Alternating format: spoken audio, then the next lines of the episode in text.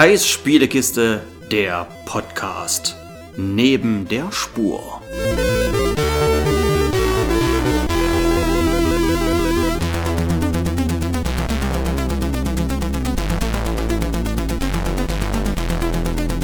Moin Moin und hallo, willkommen zu Neben der Spur. Und wie immer, wenn ich eine Anmoderation mache, wisst ihr, der Jörg ist nicht dabei, aber ich habe einen anderen Gast eingeladen und zwar die Annette ist bei mir. Hallo Annette. Hallo.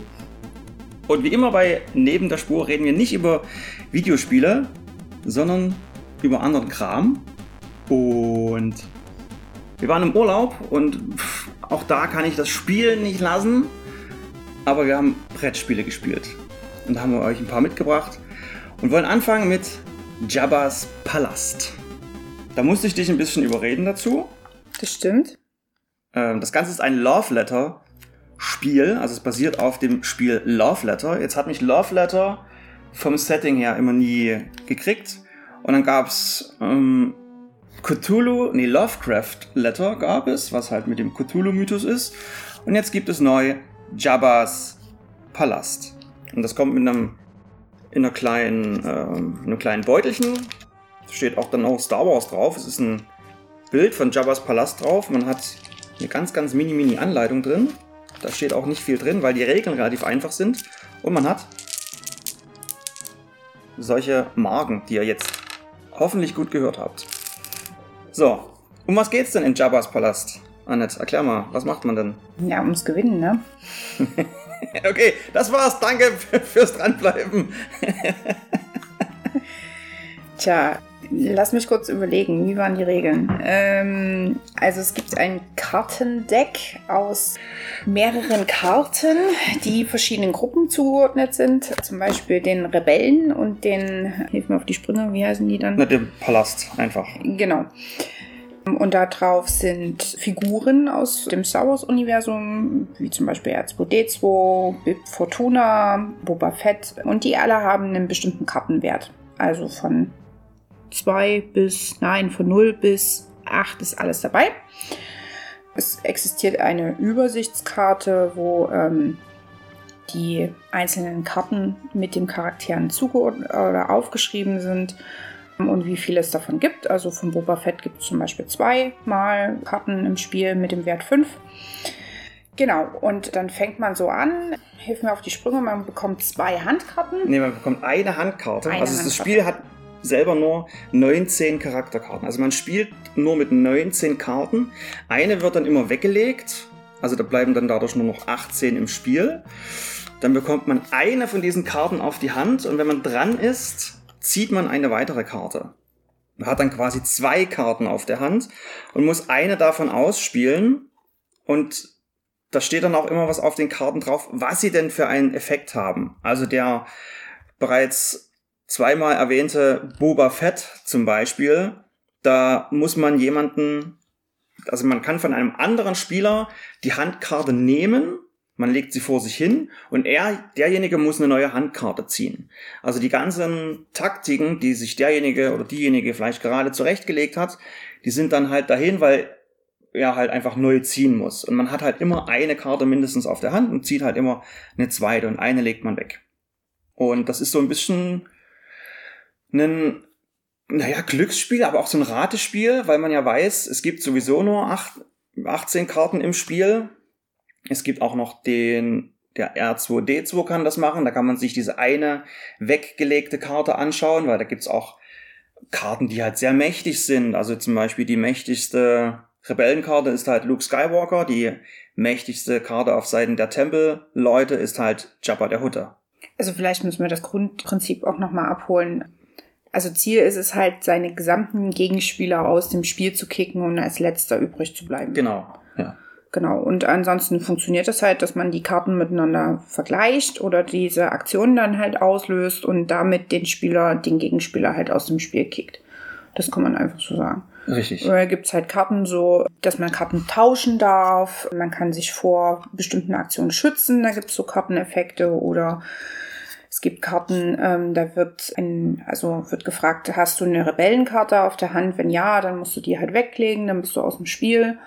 Richtig. Ähm, es gibt so Vergleiche, ähm, wer hat den größten Kartenwert hat, gewinnt. genau. Und so kickelt man den einen oder anderen Mitspieler aus dem Spiel und schaut einfach, dass man als letzter übrig ist und den Han Solo auf der Hand hat. genau, weil der Han Solo, der hat einen Kartenwert von null.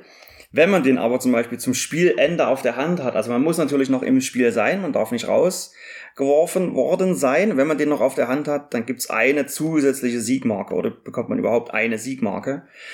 Und da gibt's halt so ein paar recht ja lustige Sachen, die halt dann passiert. Kombinationen einfach, weil man zum Beispiel, wenn man Kartenwerte vergleichen möchte, natürlich keine Nullkarte vergleichen möchte, aber ich glaube, bei dem, bei dem einen Kartenwert zählt man auch hoch. Irgendwie. Genau, es gibt den Rangchor, da zählt man dann halt von eins an hoch und dann die Karte, die man dann halt nennt, also wenn man bei zwei, drei oder was weiß ich angekommen ist, dann scheidet man halt aus. Also wenn fünf Leute mitspielen, Drei davon haben eine 3 auf der Hand. Man ist bei 3 angekommen, dann scheiden auch diese 3 aus. Aber man fängt damit 1 an zu zählen.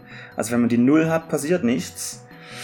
Und ein Gegenüber hatte auch eben den Rankor mit dem Auszählen und die 0 auf der Hand und legte den Rankor hin und fing an zu zählen. Und ich war mir siegessicher, weil ich einfach Jabba den Hutten auf der Hand hatte mit 8. Also die höchste Karte. Und er zählte langsam los mit 1, zwei und mich grinste ihn nur so an. Na komm, zähl weiter, zähl ruhig weiter, du.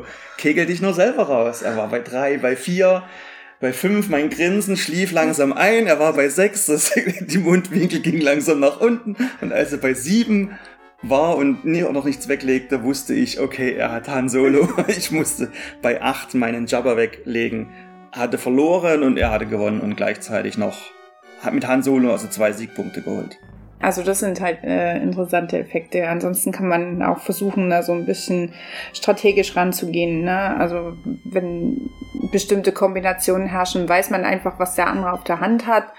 Also man kann sich Handkarten von Gegnern zum Teil auch anschauen und dadurch durch Ausschlussprinzip einfach gewisse Sachen herausfinden und äh, dann natürlich strategisch dagegen hingegen auch Sachen anwenden. Ist ganz, ganz witzig. Ja, hat wie gesagt, hat ein bisschen was mit Glück zu tun, aber auch einen hohen Strategieanteil, finde ich. Der lässt sich schon irgendwie was bauen. Genau, und es spielt sich halt schnell, weil eine Runde dauert keine fünf Minuten.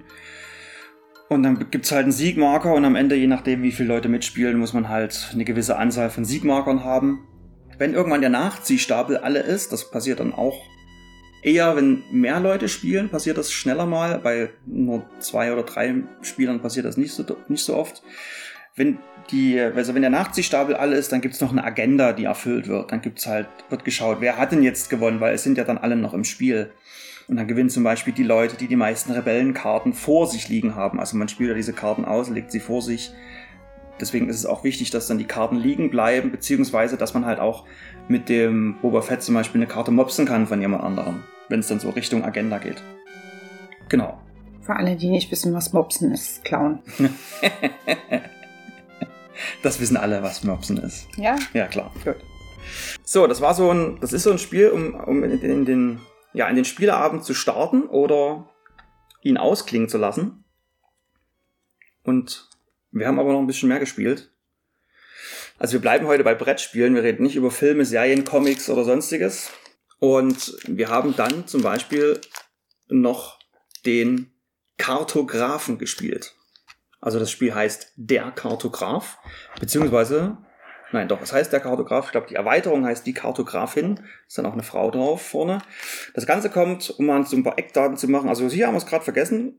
Und der Kartograf ist von Pegasus Spiele, läuft dort unter dem Kenner-Label, also für Kennerspieler, äh, ist für 1 bis 100 Spieler, dauert 30 bis 45 Minuten und ist ab 10 Jahren.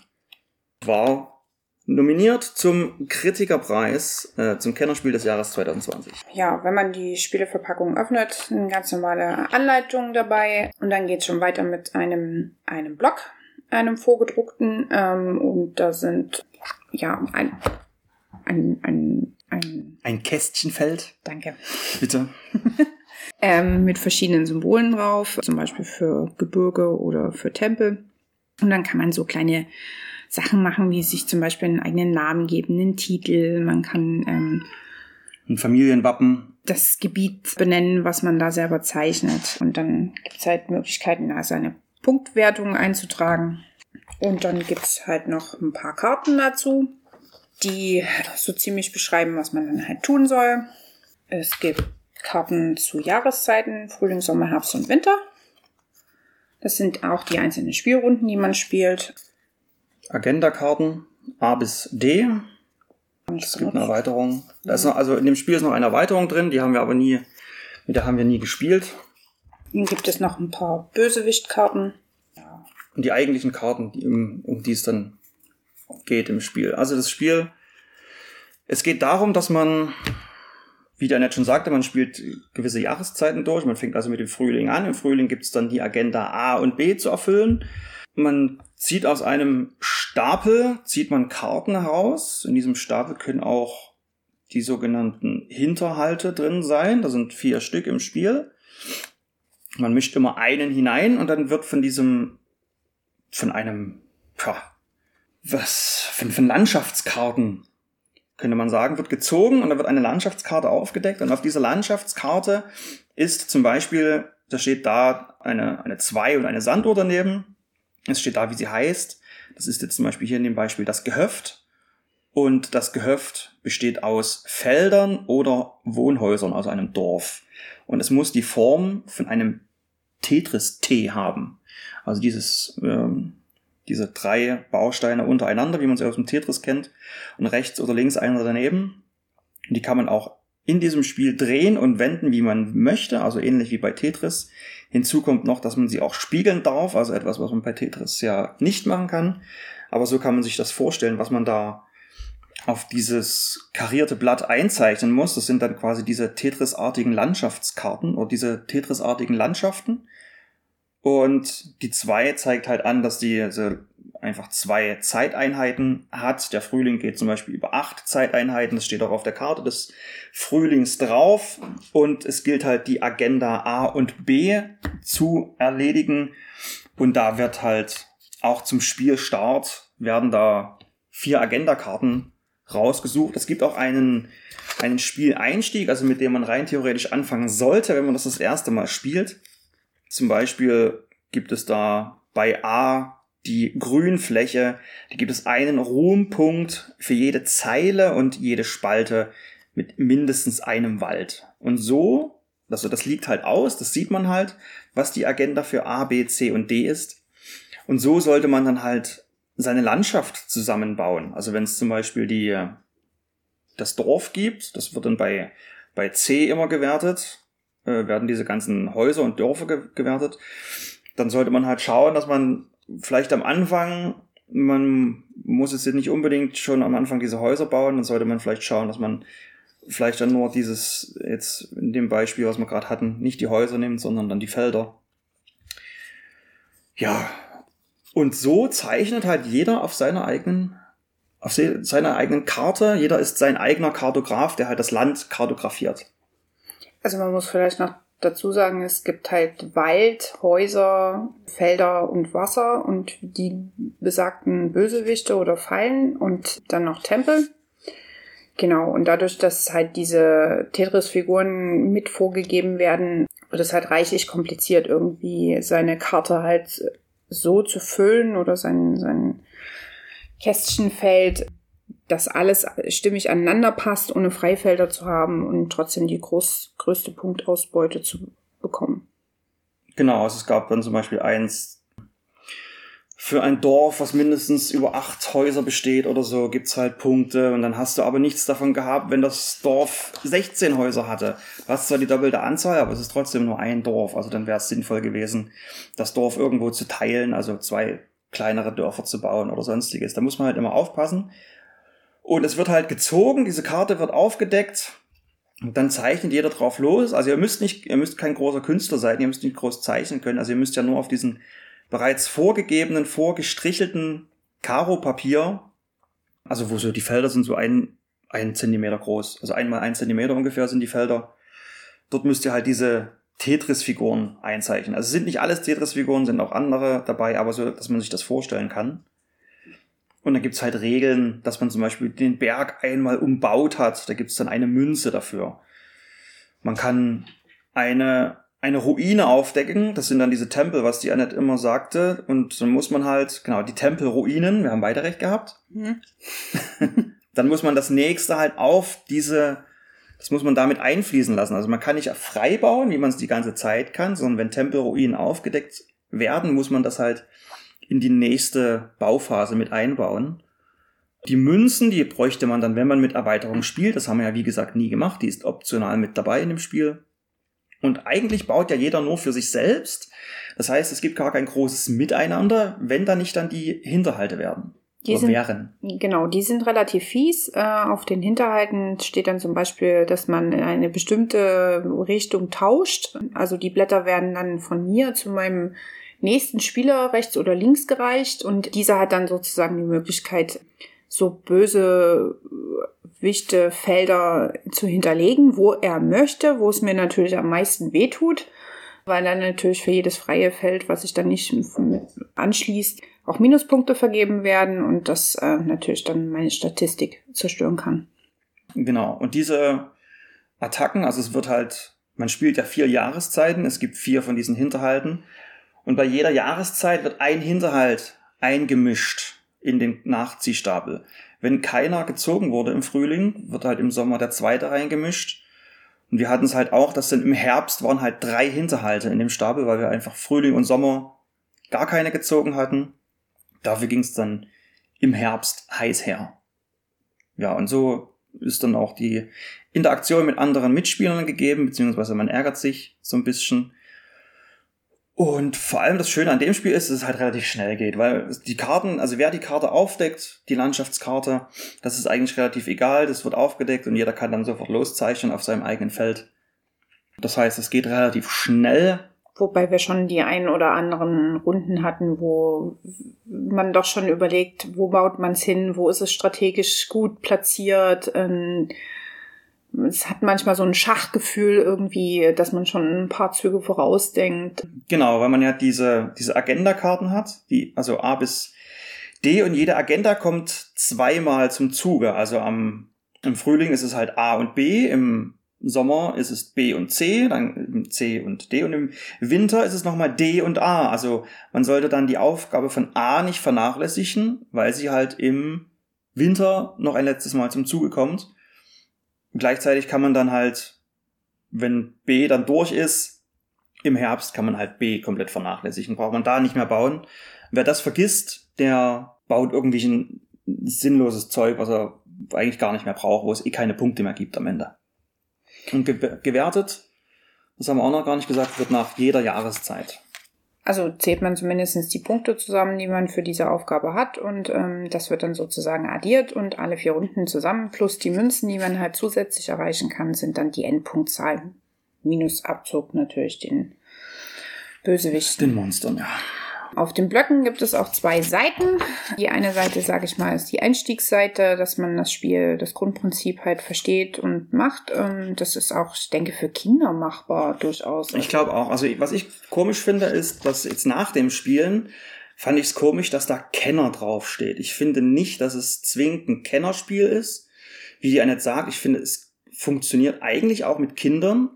Zumal man ja diese Erweiterung, die muss man ja gar nicht spielen. In der Erweiterung werden dann halt diese Münzen, kommen dann zum Tragen, dass man einfach mit diesen Münzen, Münzen sich Fähigkeiten erkaufen kann, um bestimmte Sachen zusätzlich oder anders einzutragen.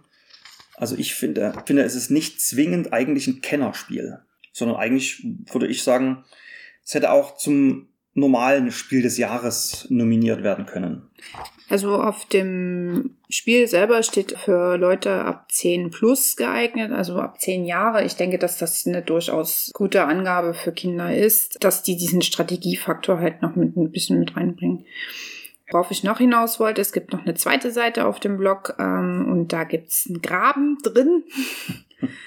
Und da ist einfach ein Loch in der Mitte von der Karte und das macht natürlich den ganzen strategischen Effekt nochmal ein bisschen schwieriger, wo man halt Sachen hinbauen kann. Ihr kennt das alle vielleicht von Tetris. Irgendwann hat man mal eine Lücke drin und mhm. der Block passt da einfach nicht mehr rein. Genau, aber wir haben es auch, haben wir auch gerne gespielt. Jo. Jo. Ja. Kommen wir zum nächsten und zum letzten. Dungeons, Dice and Danger. Im Verlag von Alea.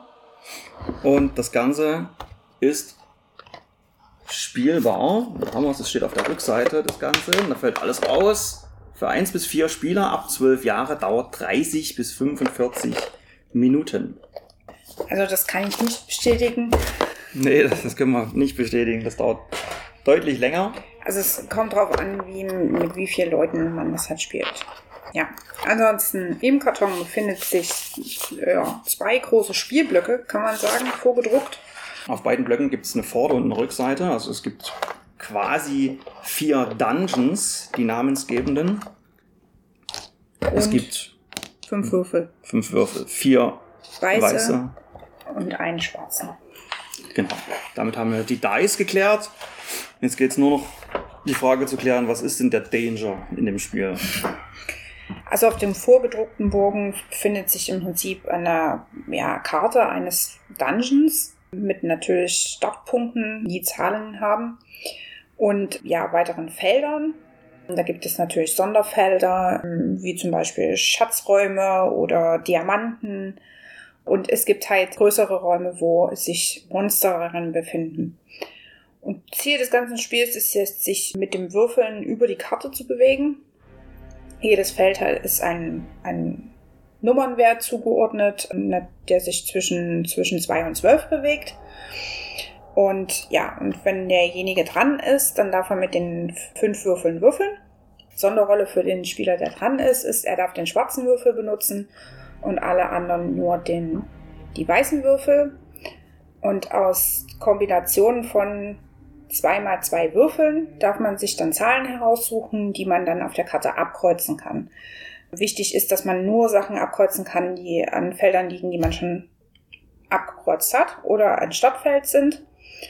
Und äh, wenn man die abkreuzt, hat man jetzt zum Beispiel den Raum halt erobert oder erkundet und kriegt dann auch, wenn da was drin ist, kriegt man dann halt das Geld oder die Diamanten oder den Schatz. Genau. Und äh, wenn man halt an einem Feld an einem, an einem Monster dran ist, die Monster, denen sind immer bestimmte Werte zugeordnet. Zum Beispiel habe ich hier eins mit 5 und äh, dem Wert 10. Und wenn ich halt eine 5 oder eine 10 würfel, dann darf ich dem Monster Schaden zufügen. Ähm, da gibt's dann auch noch so eine kleine Kreuzeltabelle, wo ich dann halt sage, okay, ich habe dir jetzt einmal Schaden zugefügt und wenn ich dir fünfmal Schaden zugefügt habe, bist du halt tot. Richtig.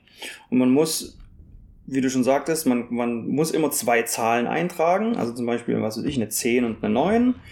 Und darf dann halt sich auf diesen zwei Feldern bewegt man sich oder die hat man erkundet. Dann macht man was. Das nächste Feld ist dann eine 4, dann eine 8. Dann ist man bei diesem besagten Monster, was halt aus 5 und 10 besteht. Und man kann dann weiter nach unten abbiegen mit einem Pasch und so weiter und so fort. Und wenn man aber zurück möchte, dann doch einen anderen Weg einschlagen, dann muss man nicht diese Zahlen würfeln, weil man einfach diesen Dungeon an dieser Stelle schon erkundet hat. Also man kann da imaginär, es gibt keine Spielfiguren, äh, man kann da quasi imaginär zurücklaufen. Ich habe auch zum Beispiel aus Lego habe ich kleine Spielfiguren gebastelt, Mhm. die man dann halt benutzen kann. Das, wenn ich das mit einem, mit einem Sohn spiele, dann nutzen wir halt diese Spielfiguren, weil er sich das dann dadurch besser vorstellen kann, wo er denn gerade ist.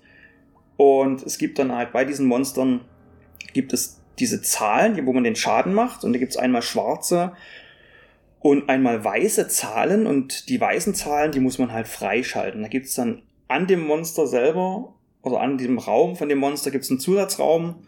Zum Beispiel mit dieser 10 drin. Dieser Raum ist auch nochmal grau dargestellt. Wenn man da die 10 gewürfelt hat, ab da darf man dann auch mit einer 10 bei diesem Monster Schaden machen.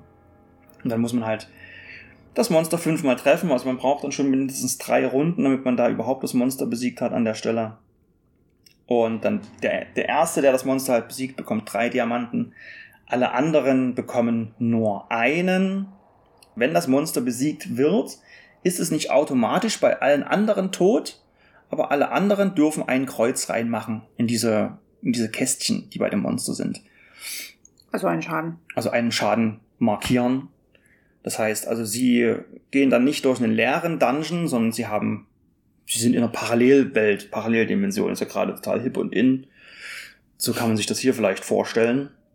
Und das Spiel endet dann, wenn mindestens jedes Monster einmal getötet wurde. Also nicht von einem Spieler, sondern da ist es dann auch egal. wer welches Monster wo getötet hat, aber alle, die auf dem Spielplan drauf sind, müssen mindestens einmal getötet worden sein. Und dafür gibt's noch ein paar Hilfsmittel. Zum einen, Janet sagt ja, man darf den schwarzen Würfel nur, nur dann benutzen, wenn man dran ist. Aber auch da gibt's ein paar Ausnahmen. Der Joker einfach. Man hat standardmäßig zum Beispiel drei Joker, dass man den schwarzen Würfel einsetzen darf, obwohl man nicht dran ist. Wenn das halt in der Kombination gerade besser klappt, dann darf man das, den Joker dann halt abkreuzen und den schwarzen Würfel benutzen. Zusätzlich kann man halt durch diese Schätze dann noch zusätzliche Joker freischalten, wie zum Beispiel man bekommt halt Leben dazu oder ähm, Diamanten oder eine sogenannte Fackel. Mhm. Die Fackel bedeutet einfach ein, ein man hat zwei freier freie, Auswahl, dass man zwei, zwei Felder einfach abkreuzen darf, ob man die nur gewürfelt hat oder nicht. Und man kann sich zusätzlich zum Beispiel nochmal drei schwarze Würfel freischalten als Joker. Diese Schätze sind natürlich strategisch gut positioniert auf diesen Karten und nicht einfach zu bekommen. Genau. Und es sind auch immer nur zwei Schätze eingezeichnet und es gibt aber drei Möglichkeiten. Es gibt einmal weitere drei Würfel zu holen, dann einmal die besagte Fackel und dann nochmal drei Lebenspunkte hinzu. Und die Lebenspunkte sind dafür da, wenn man nur einen Würfel einzeichnen kann oder im schlimmsten Fall vielleicht gar keinen, dann muss man sich halt ein Leben abziehen. Das kreuzt man dann auch auf so einer Lebensleiste ab.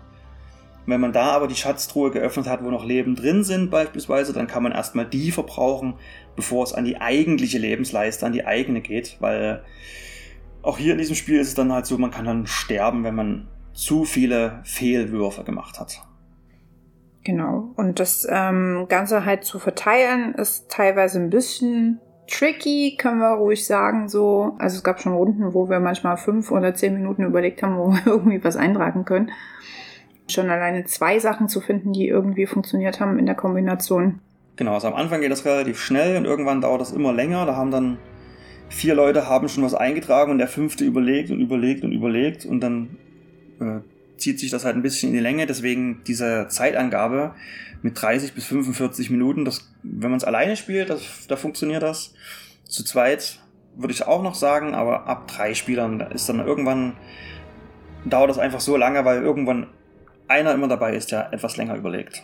Genau. Und also wie gesagt, die Joker und auch Diamanten, die sich auf der Karte befinden, die sind natürlich dann auch mit Würfelwerten versehen, die relativ selten gewürfelt werden können. Eine 12 oder eine 2 mit einem Doppelwürfel zu würfeln, ist halt statistisch gesehen einfach sehr selten. Genau.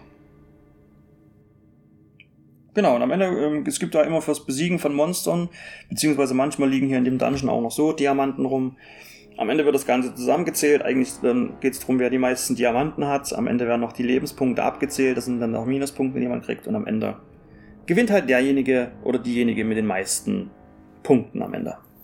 Genau, auf den Blöcken sind auch verschiedene Karten drauf, so dass es halt von Dungeons, dass es nicht ganz so langweilig wird. Also man hat dann auch so ein bisschen verschiedene Settings, mal mit Dinos, mal irgendwie mit Schlangenmonstern. Was hatten wir hier noch mit irgendwelchen Bären oder sowas? Genau, im Wald. Also das eine spielt halt in einem Wald, das andere in Pyramiden. Dann haben wir das eine gerade mit den Dinosauriern und eins in so einer Eiswüste irgendwie. Oder beziehungsweise in so einem verzauberten, bläulich angeleuchteten Wald irgendwie. Achso, wichtig wäre vielleicht noch, dass äh, alle Spieler, die das Spiel spielen, auch die gleiche Karte benutzen. ja, das ist natürlich sinnvoll. Sonst wird es etwas unfair. Genau. Was gibt's noch zu sagen? Es gibt noch manchmal so ein paar Sonderaktionen. Ich habe hier zum Beispiel eine Karte, wenn du, da sind zwei Monster auf der Karte und wenn du beide Monster getötet hast, dann bekommst du nochmal zusätzlich drei Diamanten. Aber nur diese beiden in Kombination halt. Genau, oder so gibt es so Stellen, die sind halt verschüttet, da muss man halt zweimal auf diesem Feld. Und dann darf man dieses, dieses Geröll halt wegmachen. Das, wie gesagt, man macht das alles mit Stiften. Also man macht da Kreuz da immer nur Sachen weg. Auch hier müsst ihr nicht keine großen Künstler, keine großen Zeichner sein. Ihr müsst nur ein Kreuz machen können quasi. Und dann am Ende eine Zahl schreiben können. Ja. Das ist alles, aber hat uns, oder mir hat zumindest hat es auch gut gefallen. Also war auch mit eines meiner Lieblingsspiele da. Genau. Ich hätte jetzt beinahe gesagt, das war's, aber die Annette hat Redebedarf. Da muss ich doch mal los und noch ein anderes Spiel holen. So, weil eigentlich wollten wir nur über zwei Spiele reden, jetzt sind es dann doch vier. Das sind alle, die wir gespielt haben. Wir reden über Karak. Genau, vom Hersteller Kosmos. Ab einem Alter von sieben Jahren. Von zwei bis fünf Spieler und äh, circa 45 Minuten mit Zeitangabe. Würde ich auch so fast unterschreiben. Eine Stunde vielleicht. Okay, haben wir noch eine Lego-Bauanleitung. Die, ist da nicht, die ist nicht original im Spiel. Genau, eine Spieleranleitung, noch mehr Lego. Noch mehr Lego, auch nicht original. Wir haben einen schwarzen Beutel, um Blättchen, sage ich mal, zu verstecken. Wir haben Kartendecks für die Charaktere. Ähm, die haben so eine leichte Vertiefung, wo man genau weiß, äh, welche Blättchen da dann an die Stelle gehören. Wir haben sechs Charaktere. Also wir haben jetzt hier, ich nehme jetzt mal diese Vertiefung und in diese, oder dieses Charakter, in diese Charakterbogen passt jetzt quasi ein, das ist ein ungefähr A5. Fast. A6. Nah dran. A6 sagt sie. Die Expertin sagt A6. In, dieses, in diesen Charakterbogen passt eine Charakterkarte rein, die man am Anfang des Spiels zufällig zieht. Die wird da reingelegt, dann weiß man, was für einen Charakter man hat.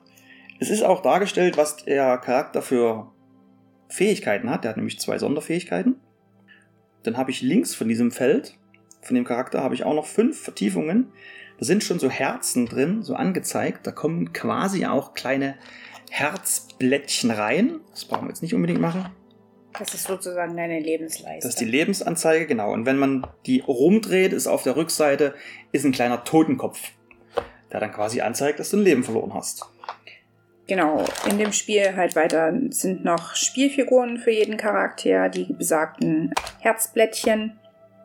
Und dann gibt es noch so kleine quadratische Blättchen, wo Monster drauf sind mit Werten Mhm. und oder Schätze oder Waffen oder Zauber. Ähm, Und diese kleinen Plättchen kommen in diesen schwarzen Beutel rein. Normalerweise. Dann können wir sagen, es gibt sechs verschiedene Charaktere, da mit verschiedenen Spezialfertigkeiten. Also wir haben hier so zum Beispiel so einen gerüsteten Zwerg, einen Gladiator, eine Amazone, einen weißen Zauberer, eine Elfin und ein Paladin. Oder ein Axtkrieger. Ja. Ein Paladin, da fehlt das, das Schild. Genau. Ja, und die werden zufällig am Anfang des Spiels verteilt. Dann gibt es noch zwei Würfel und man hat noch ganz, ganz, ganz, ganz, ganz, ganz, ganz viele quadratische Blättchen mit Dungeon-Wegen. Mit Wegen drauf, genau. Genau. Und die werden, also es gibt ein Stadtfeld, das legt man dann in der Mitte aus. Äh, dort fangen auch alle Beteiligten an. Und wenn ich dran bin, dann darf ich meine Figur in eine bestimmte Richtung setzen, je nachdem, wie der Weg in dem Dungeon frei ist. Mhm. Und äh, das mache ich dann so, indem ich sage, ich möchte in diese Richtung gehen, bewege dann meine Figur so neben das Blättchen und dann kann ich aus diesem Haufen der Dungeon-Blättchens eins ziehen, zufällig. Ich sehe natürlich nicht, welches das ist. Mhm. Und dann lege ich das zum Beispiel dann hin, kann es auch in eine bestimmte Richtung drehen, wenn es ein T-Stück ist zum Beispiel, so wie mir das gerade passt. Und entweder es ist halt nur ein Weg, dann passiert erstmal nichts weiter. Ich darf in meinem Zug insgesamt vier Schritte gehen. Ja, genau. Und dann könnte ich weitergehen. Wenn das aber ein Raum ist, dann muss ich aus dem schwarzen Sack ein zufälliges Blättchen ziehen. Und das kann zum Beispiel ein Monster sein. Das machen wir Ähm. jetzt mal. Also sie hat imaginär, sie hat wirklich gerade einen, einen Raum angelegt. Jetzt nehmen wir mal hier ein Monster. Achso, hier habe ich schon eins. Das lege ich da mal hin. Das Was legst du mir jetzt hin? eine Ratte. Mit dem Wert 5. Und gegen dieses Monster muss ich dann halt kämpfen. Dadurch, dass ich am Anfang natürlich noch keine Items habe, ja, muss ich mit zwei Würfeln würfeln. Muss halt mindestens einen Wert höher als diese Ratte würfeln. Also wenn die Ratte einen Wert 5 hat, dann muss ich halt mindestens eine 6 würfeln. Genau, es wird mit zwei Würfeln gewürfelt. Die einzige Ausnahme bei, an der Regel ist zum Beispiel die, die Elfe. Die hat halt die Fähigkeit, sie kann auch bei Gleichstand, also bei einer 5 hätte sie das Monster auch besiegt. Dann Und- werden hier zwei Würfel genommen halt und wird drauf losgewürfelt. Und sie darf auch zum Beispiel an Monstern vorbeischlüpfen. Das ist auch noch eine Genau, sie dürft, sie müsste gar nicht kämpfen. Jetzt machen wir das mal imaginär hier. Achtung, Ohren zu halten. Eine 6. Ach, gerade so. Besiegt. Und wenn ich das Monster besiegt habe, dann darf ich mir sozusagen dieses Plättchen aneignen und rumdrehen. Und da sind hier zum Beispiel ein paar Dolche darauf abgebildet. Und diese darf ich dann in, meinen, in meinem Charakterblatt in dem Slot für die Waffen ablegen. Ich habe genau. zwei Waffenslots, darf also zwei, zwei Waffen tragen. Und diese Dolche bringen mir zum Beispiel einen Angriffswert plus eins. Genau, also sie sind halt neben dem, also auf diesem Charakterbogen Rechts von dem Charakter sind halt nochmal sechs Felder, zwei für Waffen, ein für einen Schlüssel und drei für Zauber. Würde man jetzt quasi diesen einen da in die Waffen legen. Und dann hat man gekämpft, das heißt, jetzt wäre auch der nächste dran. Auch da gibt's eine Ausnahme. Es gibt diesen Spartaner, also der sieht halt wirklich aus wie ein Spartaner, man braucht, braucht da nicht drum herum reden. Gladiator. Es ist für mich ein Spartaner. Okay. äh, wenn der, wenn der eine 6 würfelt, ist der nochmal dran, zum Beispiel. Der dürfte halt weiterlaufen. Dann dieser mit der Axt, der darf halt zweimal würfeln. Also wenn der erste Wurf ein bisschen daneben geht, dann darf der noch ein zweites Mal. Der Zauberer darf durch Wände gehen, also auch wenn da kein Gang ist. Der, also auch nur wenn's, äh, wenn der Dungeon aufgedeckt ist später. Also er darf nicht blind irgendwo hingehen, sondern da muss schon sichtbar eine Wand sein, wo es für andere nicht weitergeht. Ja, was gibt's dann noch in dem Beutel für Blättchen? Es gibt Blättchen mit Zuen, Schatzkisten, wofür man einen Schlüssel braucht. Den Schlüssel bekommt man von kleinen Skeletten, die halt eine 8 haben. Man muss also da mindestens eine 9 würfeln. Dann bekommt man einen Schlüssel, den legt man sich halt auch in sein Inventar und muss dann zurück zu diesem Schatz laufen, um den aufzunehmen. Und das ist auch das Ziel des Spiels, die meisten Schätze zu haben am Ende.